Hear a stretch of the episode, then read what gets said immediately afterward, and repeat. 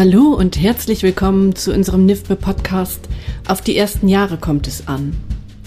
Wir beschäftigen uns hier regelmäßig mit vielfältigen Themen der frühkindlichen Bildung. Immer wissenschaftlich fundiert und zugleich nah an der Praxis. Der Sinn und Nutzen eines Kinderschutzkonzeptes für die Praxis. Das ist das Thema unserer neuen Podcast-Folge, zu der ich Sie sehr herzlich begrüßen möchte. Ich bin Katrin Hohmann, als Kindheitspädagogin in der Wissenschaft und pädagogischen Praxis tätig. In dieser Folge möchten wir über das Kinderschutzkonzept sprechen und den Fragen nachgehen, wozu dieses dient und wie es erstellt und in der pädagogischen Praxis angewendet werden sollte. Um über diese Themen zu sprechen, haben wir Professor Dr. Jörg Maywald zu einem Gespräch eingeladen. Er ist Soziologe, langjähriger Geschäftsführer der Deutschen Liga für das Kind Honorarprofessor für internationale Kinderrechte am Fachbereich für Sozial- und Bildungswissenschaften an der Fachhochschule Potsdam und setzt sich für die UN-Kinderrechtskonvention ein. Zudem ist er Mitbegründer des Berliner Kinderschutzzentrums und war viele Jahre in der Jugendhilfe, im Jugendgesundheitsbereich und in der Erwachsenenbildung tätig. Herzlich willkommen, Herr Maywald. Vielen Dank für die Einladung. Ja, wir freuen uns riesig, dass Sie da sind. Möchten Sie noch etwas zu Ihrer Person ergänzen? Ich glaube, das war schon so wunderbar eingeführt. Vielen Dank, wir können loslegen. Super. Genau, dann starten wir einfach direkt mit dem brisanten und super wichtigen Thema, wie ich finde, dem Kinderschutzkonzept. Einleitend würde mich interessieren, ja, was ist das überhaupt und wozu dient ein Kinderschutzkonzept? Nun ja, in Deutschland haben Kinder ein Recht auf gewaltfreie Erziehung, jetzt seit äh, nunmehr 20 Jahren ja auch äh, rechtlich verankert. Und dieses Recht auf gewaltfreie Erziehung, sowohl nach deutschem Recht, aber auch natürlich international, auch die UN-Kinderrechtskonvention sieht ein solches Recht vor. Dieses Recht gilt in allen Bereichen. Es gilt äh, im familiären Bereich, also zu Hause bei den Kindern und Eltern, aber es gilt natürlich auch äh, in den Einrichtungen für Kinder, darunter auch in der Kita. Und Schutzkonzept meint üblicherweise das institutionelle äh, Kinderschutzkonzept, damit äh, Kinder in den Institutionen, also jetzt in unserem Fall in der Kita, vor jeder Form von Gewalt geschützt sind. Manchmal wird es auch ein bisschen erweitert äh, verstanden, sodass auch ähm, die Regelungen in Bezug auf ähm, Beobachtungen im familiären Bereich mit einbezogen werden, also Stichwort Kindeswohlgefährdung. Und ist dieses Schutzkonzept verpflichtend für Einrichtungen? Also sollte jede oder muss jede, fragen wir mal so, muss jede Einrichtung so ein Kinderschutzkonzept haben und entwickeln? Also im Sinne einer dringenden fachlichen Empfehlung, ja, das wird auch inzwischen von vielen Landesjugendämtern als den Aufsichtsbehörden so gesehen. Aber rein rechtlich, und Ihre Frage war ja nach dem Muss, da muss man leider sagen, noch nicht. Äh, das äh, Kinder- und Jugendhilfegesetz, also das SGB VIII, äh, sieht bisher nur Teilbereiche als verpflichtend vor. Äh, darunter das äh, seit Inkrafttreten des Bundeskinderschutzgesetzes 2012 ähm, Einrichtungen zur Erlangung der Betriebserlaubnis. Übrigens nicht die, die schon eine Betriebserlaubnis haben, aber zur Erlangung der Betriebserlaubnis äh, bestimmte Aspekte vorweisen müssen, darunter insbesondere Beteiligungsmöglichkeiten und Beschwerdeverfahren. Das ja, aber das ist eben nicht insgesamt ein Kinderschutzkonzept, Dazu würden noch weitere, viele andere Bereiche, Aspekte gehören. Das heißt, wir haben hier, so meine ich, auch ähm, rechtlichen Nachholbedarf, Reformbedarf.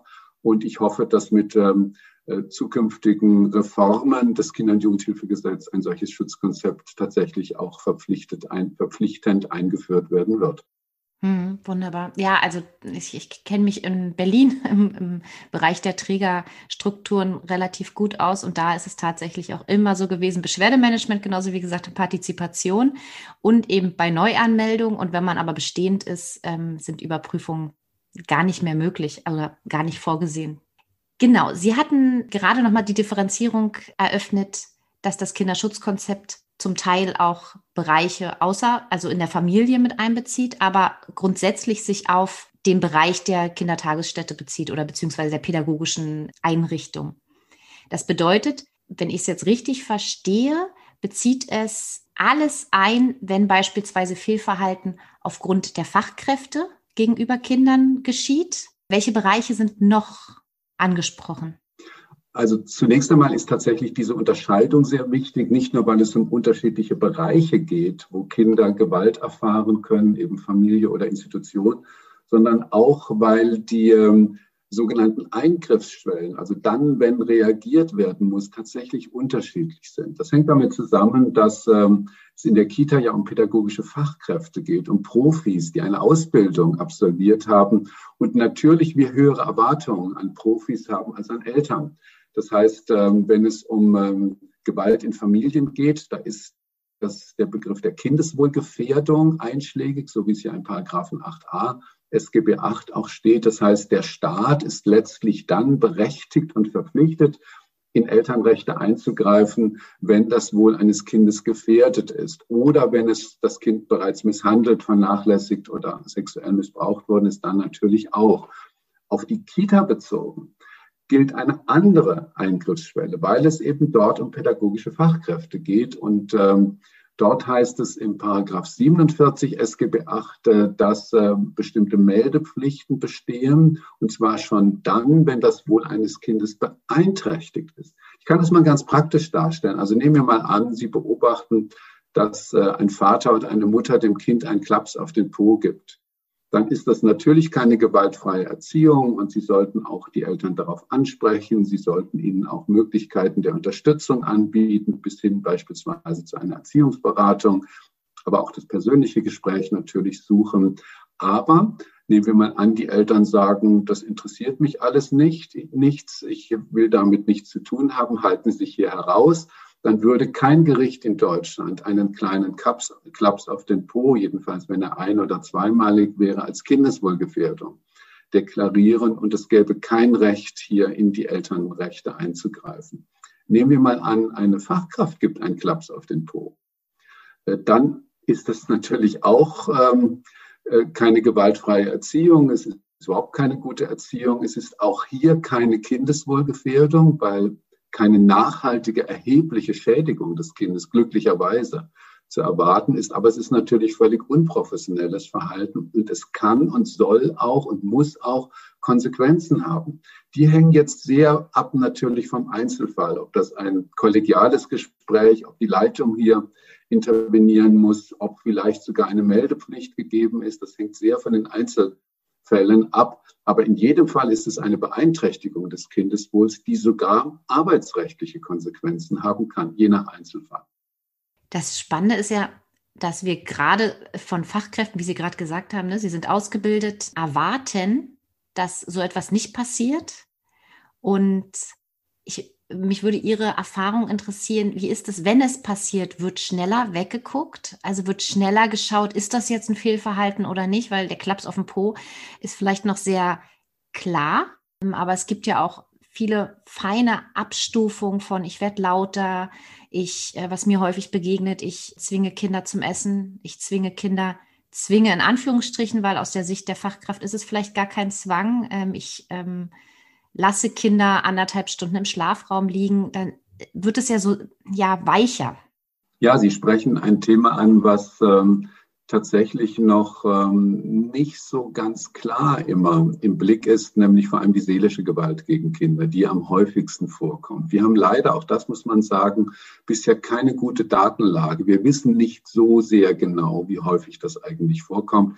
Es gibt im schulischen Bereich eine sehr wichtige Studie von Anne-Dore Brengel, die sogenannte Intakt-Studie, äh, die zu dem Ergebnis kommt, äh, dass jede vierte pädagogische Interaktion nicht kindgerecht ist und jede 15. eine schwere Kinderrechtsverletzung darstellt. Jede 15. Interaktion.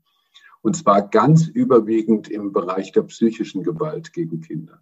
Übrigens, diese Intaktstudie hat auch einige Kitas mit eingeschlossen, aber die Datenlage ist zu schwach, um da generelle Aussagen auf die Kita bezogen zu treffen. Aber ich gehe davon aus, dass das nicht viel anders als in der Grundschule sein dürfte. Vielleicht mit ein paar äh, Veränderungen, weil im äh, Kita-Bereich natürlich noch mehr die pflegerischen Aspekte eine Rolle spielen. Sie sagten gerade schon, Ruhe- und Schlafenszeiten, die Essenssituation ist nochmal besonders wichtig, während im schulischen Bereich vermutlich eher die Fragen von Beschämung, von ähm, Entwürdigung, äh, ständiges Vergleichen an anderen Kindern und ähnliches im Mittelpunkt äh, stehen. Aber auch in der Kita haben wir diese Themen. Ich kann ja mal ein Beispiel nennen, das macht es ja vielleicht äh, besonders ähm, augenfällig. Ähm, ein Beispiel, was mir selbst übrigens so zugetragen worden ist. Ähm, eine Krippengruppe will einen Ausflug machen, will in, auf den Spielplatz oder in den Park gehen. Und äh, kurz vor dem Weggehen stellt eine Fachkraft fest, dass ein Kind eine volle Windel hat und natürlich jetzt gewickelt werden muss, denn sie können nicht in den Park gehen mit äh, der, dem Risiko, dass da ein Wunderpo äh, entsteht. Ist natürlich nicht sehr nett, weil alle sind schon angezogen und ähm, weder die Erzieherin noch das Kind freut sich darüber, aber es ist natürlich notwendig. Es kommt zu einer kleinen Rangelei weder das Kind noch die Erzieherin das gerne jetzt machen möchte. Das geht noch halbwegs glimpflich ab. Beide sind nicht sehr guter Laune. Und dann aber die Erzieherin kommt zurück mit diesem Kind in die Gruppe und sagt vor versammelten Kindern, schaut mal, hier ist der kleine Hosenscheißer, wegen dem ihr so lange und alle habt warten müssen. Das geht gar nicht. Das ist wirklich Beschämung vor allen anderen Kindern. Und äh, dieses Kind kann ja nun gar nichts dafür. Es kann, hat keinen Einfluss darauf, dass es nun die Windel voll hat. Und äh, eine solche Beschämung, würde ich meinen, kommt doch immer wieder eben auch, ohne dass das immer gleich so gemerkt wird äh, im Alltag vor. Und da müssen wir sensibler werden äh, und natürlich auch äh, solche Themen nicht einfach übergehen. Die Fachkraft würde man sie fragen, sie hätte es vermutlich gar nicht gemerkt und keiner bösen Absicht, sage ich jetzt mal so gesagt, weil ihr es gar nicht bewusst gewesen ist. Und genau da ist es ja so wichtig, wie Sie gerade sagten, zu sensibilisieren, äh, aufzuklären und eben genau diese beiden Gruppen, so erlebe ich es häufig, zusammenzuholen, weil mir wird häufig geschildert, so ein Disput zwischen Fachkräften. Die eine ist überempfindlich, unglaublich bedürfnisorientiert und übertreibt vielleicht. Und die andere macht doch einfach ihren, ich sag's mal jetzt, ihren Job und denkt sich gar nicht viel dabei. Und dass genau diese verschiedenen Einstellungen zusammenkommen und in Verbindung treten, ohne sich äh, dann zu bekämpfen und zu sagen, ja, aber was willst du mir jetzt äh, sagen, was willst du mir jetzt böse? Und das ist ja so ein sensibler Punkt, dass wir nicht in Angriff gehen, ne? Ja, ich denke, entscheidend ist, dass wir vom Kind her schauen. Und was heißt das für ein Kind? Äh, es bekommt die Botschaft vermittelt, auch wenn es vielleicht ein bisschen lustig oder ironisch formuliert ist. Aber die Botschaft für das Kind ist, ich habe etwas Schlechtes gemacht, ich bin schuld, dass die anderen wegen mir einen Nachteil erleiden mussten. Und das ist ja sachlich auch gar nicht korrekt. Und äh, das kann eben dazu führen, dass Kinder doch in ihrem Selbstwert, in ihrem Selbstwertgefühl, in ihrem Selbstbewusstsein einträchtigt werden, vor allem wenn es ein Muster wird oder wenn bestimmte Kinder immer wieder dann diese Rolle einnehmen müssen. Und dafür Sensibilität zu bekommen, das ist, glaube ich, das Entscheidende und eben vom Kind her zu denken, was uns oft schwerer fällt, als man so gemeinhin denkt. Genau, also nicht zu denken, äh, war es jetzt richtig oder falsch, sondern zu schauen, ist es gewaltfrei? Ist es gewaltfrei, was ich gerade tue? Wenn sich Kitas jetzt auf den Weg machen möchten, so ein Kinderschutzkonzept zu entwickeln, können Sie vielleicht kurz beschreiben, ähm, wie der Ablauf aussehen würde, um so ein Konzept zu etablieren und einzuführen? Was muss passieren? Ja, zunächst einmal sollte die Leitung davon überzeugt sein. Klar, es muss einen gewissen Top-Down-Prozess geben. Auch der Träger natürlich muss dahinter stehen. Ähm, dann aber eben nicht nur von oben nach unten. Ein Kinderschutzkonzept äh, muss ja gelebt werden. Es bringt gar nichts, einen Ordner im Regal stehen zu haben mit dieser Überschrift, der weder, weder bekannt ist noch wirklich im Alltag eine Rolle spielt. Das heißt, ich empfehle sehr, ein Kinderschutzkonzept von unten her eben auch zu arbeiten. Das heißt, im Team, das geht auch nicht äh, von heute auf morgen. Es braucht einen längeren Zeitraum. Ähm, zu, üblicherweise ist der Ausgangspunkt, dass eine Analyse erstellt wird, was haben wir denn schon? Es ist ja nicht so, dass immer von Null angefangen werden muss. Zum Beispiel Beschwerdeverfahren könnten bereits etabliert sein oder in den Einstellungsgesprächen könnte auch auf den Aspekt des Kinderschutzes äh, hingewiesen sein. Also üblicherweise gibt es bereits äh, bestehende äh, Aspekte eines solchen Konzeptes, aber es müsste eine Analyse stattfinden. Was haben wir schon? Was aber fehlt uns auch noch? Zentraler Punkt ist übrigens die sogenannte Risikoanalyse. Das heißt, dass wir systematisch uns anschauen, wo gibt es denn Situationen, wo immer wieder sich Konflikte hochschaukeln, die möglicherweise auf dem Rücken von Kindern ausgetragen werden. Sie haben schon einige Punkte genannt. Die klassischen Schlüsselsituationen sind Essen, Ruhe- und Schlafsituationen, natürlich Pflegesituationen, auch Übergangssituationen, eben zum Beispiel der vorhin von mir geschilderte Aufbruch nach draußen. Das sind so typische Situationen, die wir uns genauer in den Blick nehmen sollten. Wenn Sie es richtig gut machen wollen, dann empfehle ich sogar, die Kinder einzubeziehen. Denn Kinder haben ein ziemlich gutes Gespür dafür, dass sie, wenn sie mit ihnen durch die Kita beispielsweise gehen, nehmen Sie mal zwei, drei Kinder und fragen Sie sie, wo fühle ich mich wohl und wo gibt es manchmal Ärger? Und äh, was gefällt dir denn in diesen Situationen nicht? Also das wäre natürlich super, auch die Kinder von Anfang an an einer solchen äh, Risikoanalyse, wie wir Erwachsenen es dann benennen würden, zu beteiligen, darauf aufbauen, dass es natürlich dann wieder Fachkräfteaufgabe, einen Verhaltenskodex zu entwickeln. Was ist okay? Was ist im grünen Bereich? Was ist ganz klar ein No-Go? Und wo gibt es vielleicht auch einen gelben Bereich, wo es ein bisschen auf die einzelne Situation ankommt, ob das noch in Ordnung ist oder nicht. Und ähm, dann sollte das, ähm, dieses Konzept aus meiner Sicht auch schriftlich fixiert werden, weil es einfach eine andere Verbindlichkeit im Sinne von fachlicher Standards dadurch ähm, äh, hat und selbstverständlich auch äh, nach einer Zeit wieder angeschaut werden, regelmäßig evaluiert werden und dann geht der Kreislauf ja wieder von vorne los. Es ist spannend, dass Sie auch sagen, der Verhaltenskodex, das erinnert mich auch an die Reckerner Reflexion, also diese Ethik, die wir noch problemhaft, würde ich sagen, in einigen Einrichtungen leben. Also wir haben eine ganz klare Vorstellung davon, wie Kinder sich zu verhalten haben, wie Kinder in Konflikten umgehen.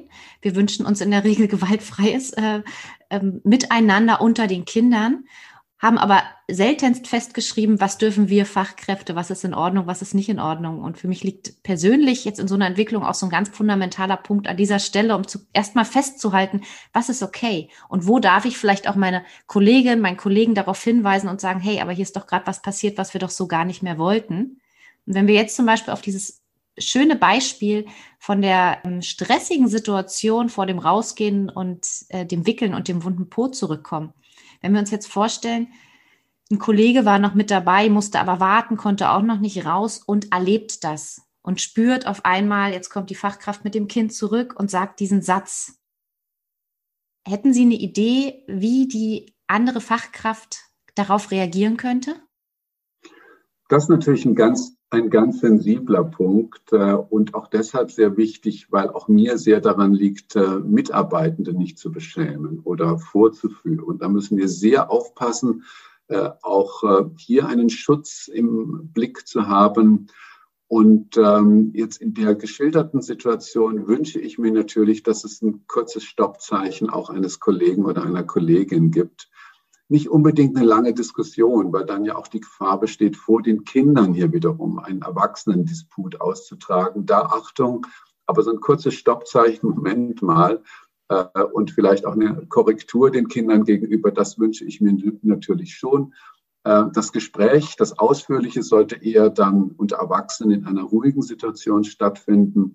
Möglichst kollegial, das wäre natürlich wünschenswert. Allerdings muss ich auch sagen, dass ähm, in manchen Fällen ein solcher kollegialer Austausch noch nicht ausreicht und auch nicht immer möglich ist. Es ist ja keineswegs so, dass die Reaktion immer ausfällt, oh, danke, dass du mir das gesagt hast und mir ist es gar nicht aufgefallen und sorry, dass ich mich da so verhalten habe und vielleicht auch eine Entschuldigung dem Kind gegenüber dann erfolgt. Das ist ja nicht immer zu erwarten. Und äh, dann jedenfalls, wenn das nicht zu diesem erwünschten Ergebnis führt, übrigens auch deshalb, weil Dynamiken in Teams unter Kolleginnen und Kollegen manchmal nicht so einfach sind. Stichwort eine Krähe hackt der anderen kein Auge aus.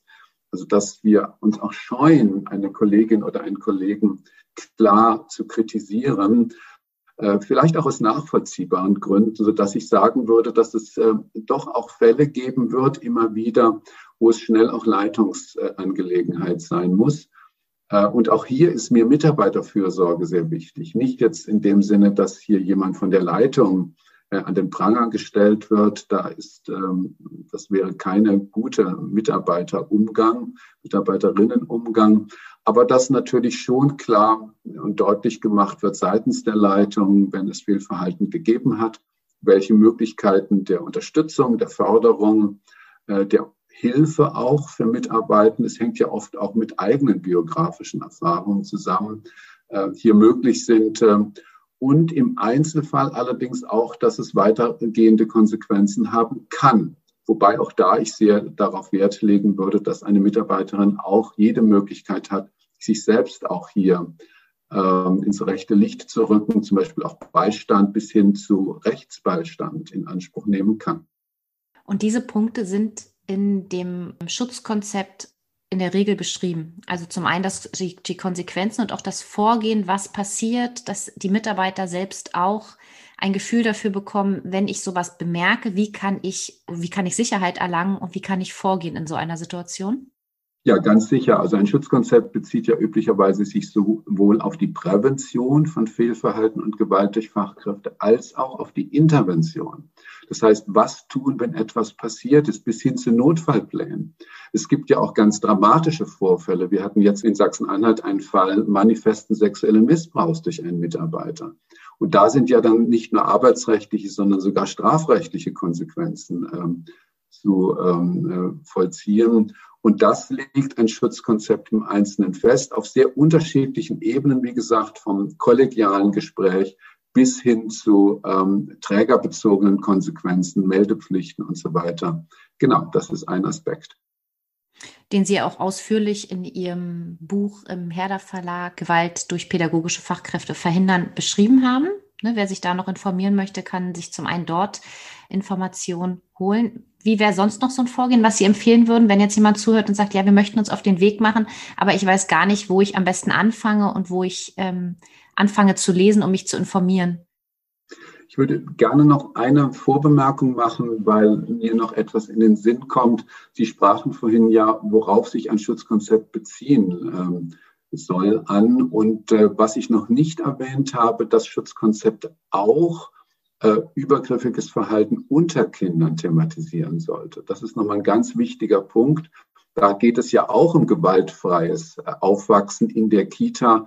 Und es ist ja nicht äh, so selten, dass Kinder sich büschelweise Haare ausreißen oder es zu sexualisierten Übergriffen kommt. Und das muss natürlich auch ähm, angesprochen werden, wie hier professionell ähm, sich verhalten werden soll. Insofern das noch zur Ergänzung. Aber jetzt zu Ihrer Frage, wie sich auf den Weg machen. Ähm, wie gesagt, ich glaube, zunächst mal ist es eine Sache auch der Leitung und des Trägers, hier den Anstoß zu geben, das Team auch zu motivieren dazu. Da macht es natürlich Sinn, sich auch ein bisschen zu belesen im Vorhinein. Allerdings würde ich sehr dafür warnen, Schutzkonzepte einfach abzuschreiben. Das gibt's ja auch. Wir müssen es tun und dann kopiere ich mir irgendwas, was andere schon erarbeitet haben. Das kann gar nicht ähm, funktionieren, weil jede Kita anders ist. Und ähm, nicht nur von den räumlichen Gegebenheiten, die Risiken ganz unterschiedlich sein können, sondern auch von der Zusammensetzung der Kinder und Familien und natürlich auch das Team kann sehr unterschiedlich aufgestellt sein. Das heißt, es führt kein Weg daran vorbei. Es äh, muss und das ist ja auch, auch professionell ja auch herausfordernd und auch macht ja auch Freude, das zu erarbeiten. Es ist ja nicht nur eine Last.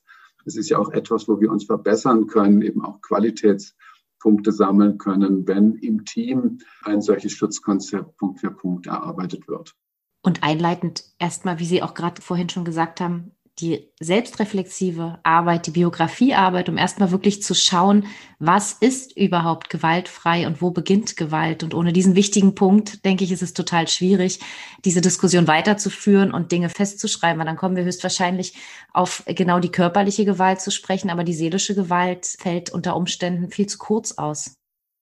Ja, vielleicht dazu auch noch eine Anmerkung. Also manchmal haben wir so die Neigung, dass äh, biografische Erfahrungen äh, allein als belastend und negativ gesehen werden. Und so in dem Sinne, dann muss ich ja auch mich so verhalten, wie ich es selbst erfahren habe. Das ist ja glücklicherweise überhaupt nicht der Fall, sondern das also, um ein Beispiel von mir selbst zu erwähnen, ich wurde in einer pädagogischen Einrichtung zum Essen gezwungen. Und werde das auch nicht so schnell vergessen können. Aber es hat eben nicht dazu geführt, dass ich selbst meine Kinder oder im professionellen Bereich dann auch zum Essen habe zwingen müssen. Also wir sind als Menschen ja glücklicherweise auch äh, fähig und in der Lage, eben gerade durch Reflexion äh, unser Verhalten nicht wiederholen zu lassen und uns zu verändern. Äh, das ist auch gesellschaftlicher zu beobachten, dass die jüngere Elterngeneration sich schon anders verhält als die ältere Elterngeneration und noch ein, zwei Generationen zuvor. Äh, insofern würde ich das, ähm, würde ich diese positiven Entwicklungen ganz deutlich in den Vordergrund rücken. Wir sind eben durch ein solches Schutzkonzept äh, in der Lage, immer besser auch ein gewaltfreies Aufwachsen zu ermöglichen. Hm, wunderbar. Ich danke Ihnen von Herzen. Ich weiß, dass auch im März noch etwas Spannendes von Ihnen und Frau Anke Ballmann erscheint, Kinderschutz, gewaltfreie Pädagogik in der Kita als Basiswissen. Und da sind auch viele Fallbeispiele erläutert. Also ich habe es so verstanden, dass es was Praktisches ist, mit dem man sich eben auch nochmal auf den Weg machen kann, um genau diese Frage zu beantworten und zu reflektieren, wo beginnt Gewalt?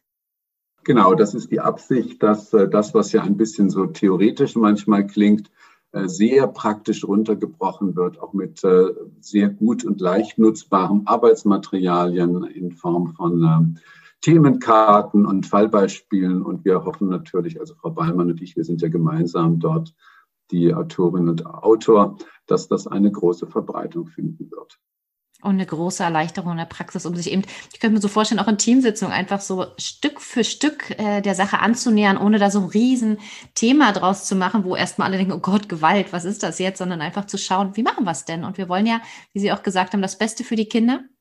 Äh, wir wollen äh, für die Kinder Orte schaffen, wo sie sich wohlfühlen, wo wir sie wirklich bedürfnisorientiert, liebevoll, achtsam begleiten können. Übrigens nicht zu vergessen die Eltern. Äh, ich bin ganz sicher, dass auch Eltern ein deutlich beruhigteres Gefühl haben, wenn sie zum Beispiel auch über ihre Elternvertretung erfahren, dass die Kita ein Schutzkonzept hat dass natürlich in jeder Einrichtung auch Fehlverhalten vorkommt. Das ist ja in jedem Beruf so. Das kann man auch gar nicht verhindern. Auf Null ist es nicht zu reduzieren. Wir können immer besser werden. Aber es ist für Eltern, glaube ich, sehr beruhigend äh, zu wissen und zu erfahren, dass die Kita das auf dem Schirm hat, dass sie es ernst nimmt, dass sie es nicht einfach äh, verschweigt äh, und dass es dafür eben auch ähm, klare fachliche Standards gibt.